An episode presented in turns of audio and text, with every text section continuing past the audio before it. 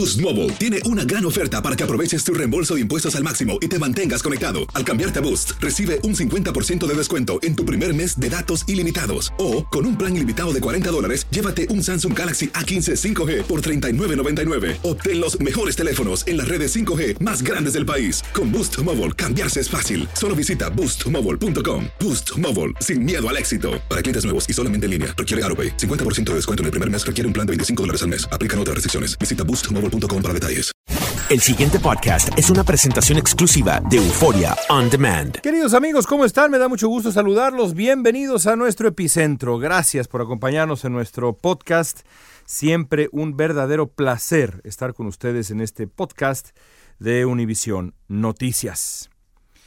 Hace poco más de una semana se realizó en México una muy singular consulta en la que se planteó al electorado una pregunta extrañísima, barroca, incomprensible en muchos sentidos, obvia en muchos otros, sobre si se debía proceder o no en contra de los actores políticos del pasado que hubieran cometido pues algún ilícito, yo no sé, es, es muy complicado realmente más allá de leer la pregunta en sí, comprender qué quería decir y los actores de un lado y del otro, pero sobre todo del gobierno mexicano, pues pretendían que esa pregunta se refiriera a los expresidentes, aunque eso no es lo que decía la pregunta. En fin, de verdad, un asunto muy singular.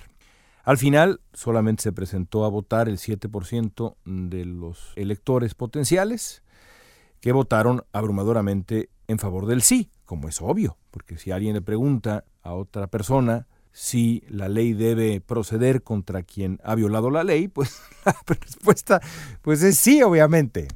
En fin, más allá de los resultados y la afluencia de votantes, algo está claro sobre la consulta del domingo pasado. Era innecesaria.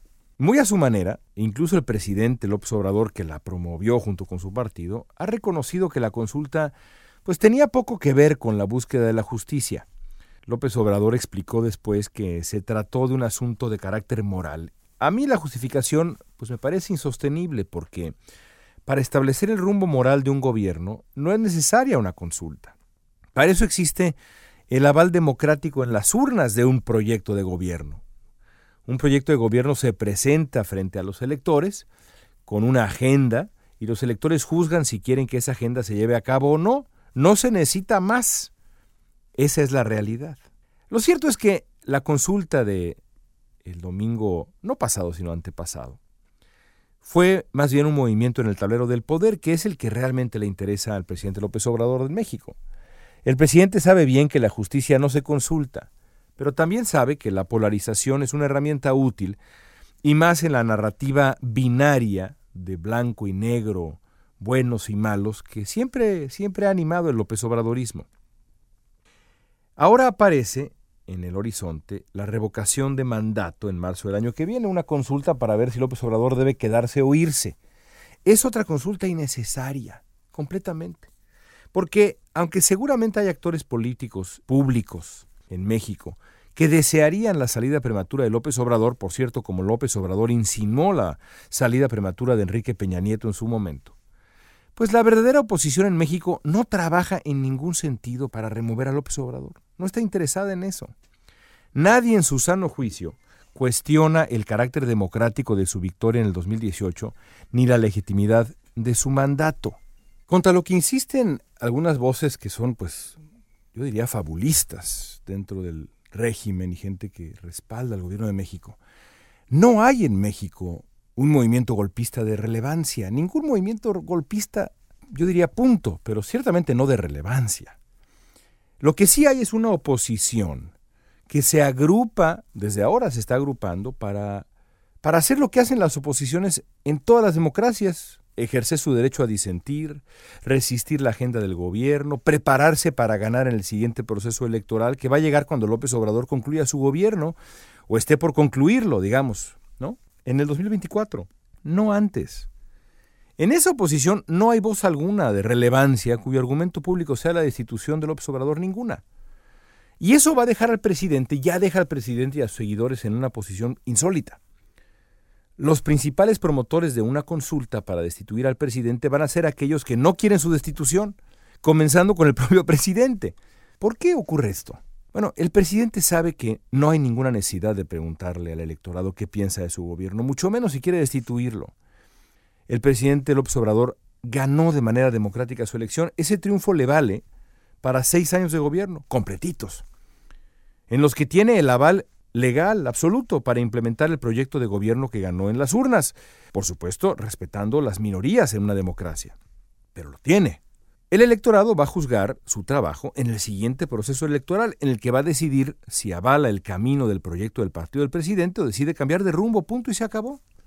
López Obrador, en pocas palabras, exige someterse de nuevo a un examen que ya aprobó.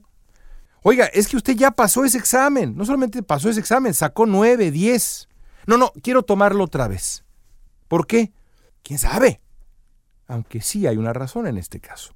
Lo hace porque de nuevo, el cálculo no se trata de moral, sino de poder. En su obstinación, el presidente de México lo que va a hacer con este asunto de la revocación de mandato es sumir al país en un nuevo, extenuante ciclo de polarización que va a ser obra suya y de nadie más. Y así López Obrador va a confirmar que a pesar de lo que sugieren algunas voces que insisten en trazar falsas equivalencias, el factor central de la polarización en México es el propio presidente de México. El ejercicio además va a ser inmensamente costoso. 9 mil millones de pesos, de acuerdo con el INE, va a costar la innecesaria consulta de revocación de mandato, cada centavo tirado a la basura.